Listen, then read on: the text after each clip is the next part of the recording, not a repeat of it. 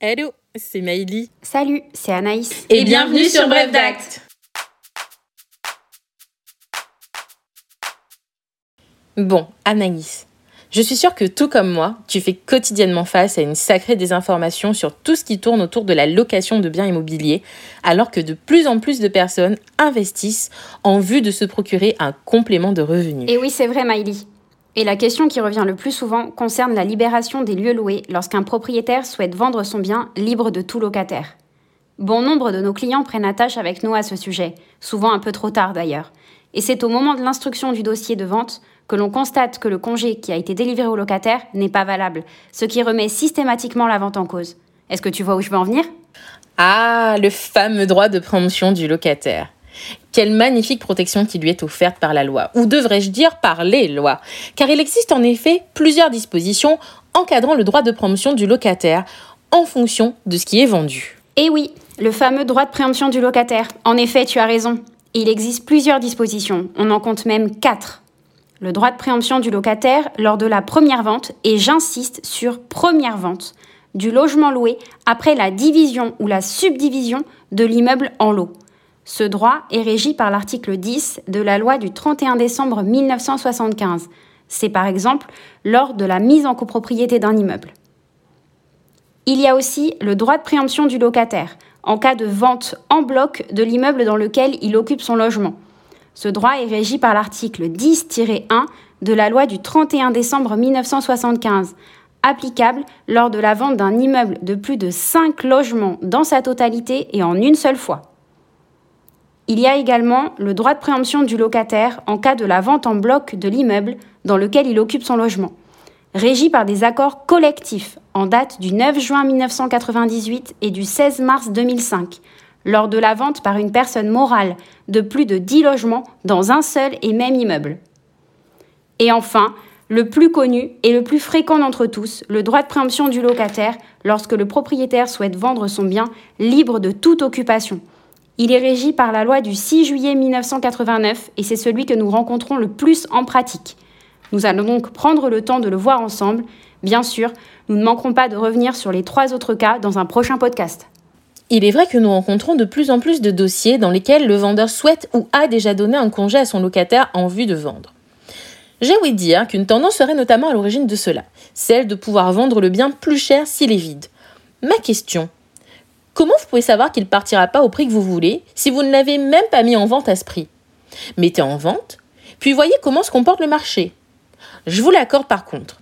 Il y a plus de transactions pour des résidences principales, mais le marché de l'investissement ne fait que s'accroître. Donc avant de dire qu'il ne partira pas au prix, mettez-le en vente. Et surtout, avant de donner un congé, venez nous voir, car ce n'est pas si simple. En effet, les conditions de validité du congé pour vendre sont très strictes et scrupuleusement encadrées par la loi, notamment l'article 15 de la loi du 6 juillet 1989, qui est, soit dit en passant, repris et visé lorsque vous signez votre contrat de bail. On ne le vous dira jamais assez, prenez le temps de lire ce que vous signez. Le congé pour vendre émane systématiquement du bailleur. Le locataire, lui, va donner ce que l'on appelle un préavis. De manière générale, le bailleur peut donner un congé à son locataire, soit pour vendre le logement vide, soit pour le reprendre et l'habiter lui-même, ou pour loger un de ses proches, soit pour un motif légitime et sérieux tel qu'un manquement grave du locataire. Dans tous les cas, il y a lieu de respecter des conditions de forme et de délai. Un élément essentiel en la matière est la date du bail, car c'est à partir de cette date que l'on va compter les délais. Le bailleur ne peut donner congé au locataire qu'au moins six mois avant la fin du bail. S'il arrive après, c'est trop tard. Prenons un exemple. J'ai signé un bail le 15 décembre 2021 pour une durée de trois ans. Mon bail s'achève donc le 14 décembre 2024. Je ne pourrai donner de congé à mon locataire qu'au 14 juin 2024, soit six mois avant. Vous me direz, mais comment faire en sorte que la lettre arrive à bonne date? Bah, le moyen le plus sûr en la matière, c'est de faire appel à nos copains les huissiers. Au moins, avec la signification, vous avez la certitude que votre congé a été fait dans les règles de l'art et surtout à bonne date. Le cas échéant, le congé pour vendre délivré plus tôt est valable. Donc, dans mon exemple, vous pouvez faire partir votre courrier valablement le 1er juin pour qu'il arrive avant le 14. L'impact ici est l'ouverture du droit de préemption du locataire. Ce dernier dispose de deux mois pour vous dire s'il compte acheter ou non. Et ce délai ne commencera à courir pour lui qu'au premier jour des six mois précédant la fin du bail. Reprenons mon exemple. Si votre locataire a reçu son congé le 14 juin, il aura jusqu'au 14 août pour vous donner sa réponse. Sinon, il sera réputé avoir tacitement renoncé. S'il a reçu son congé le 14 mai, soit un mois avant, il ne pourra pas renoncer par avance et toute renonciation anticipée sera nulle. Il devra se décider entre le 14 juin et le 14 août. Vous voyez, cette date est très importante. D'ailleurs, petite précision importante. Si vous venez tout juste d'acheter un logement et que celui-ci est loué, si la fin du bail intervient plus de trois ans après votre acquisition, alors vous pourrez délivrer un nouveau congé pour vendre à votre locataire dès la fin du bail. Par contre, si la fin du bail intervient moins de trois ans après votre acquisition, il faudra attendre la reconduction tacite ou le renouvellement du bail pour pouvoir lui donner congé. Si vous souhaitez effectuer un congé pour reprise, c'est-à-dire pour habiter le logement, alors il faudra vérifier si la fin du bail intervient moins de deux ans après votre acquisition. Dans ce cas, le congé ne pourra s'appliquer que deux ans après votre acquisition. Si la fin du bail intervient plus de deux ans après votre acquisition, alors vous pouvez donner congé à l'échéance du bail classiquement. Attention, encore faut-il que le congé soit valable en la forme.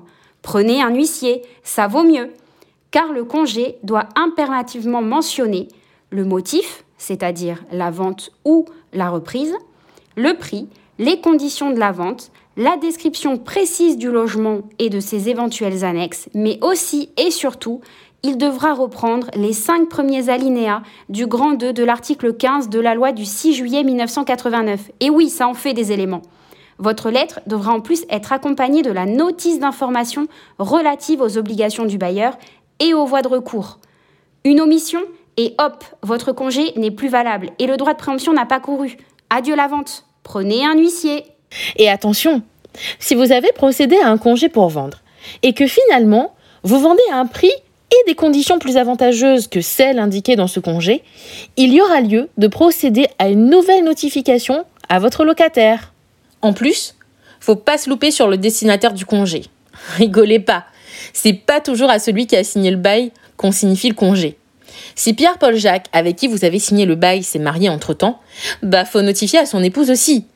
Puis s'il s'est pas axé et vous a demandé la cotitularité du bail à laquelle vous avez dit oui, idem, double notif. Si le locataire a plus de 65 ans et de faibles revenus, ou s'il a à sa charge une personne de plus de 65 ans, alors il est protégé.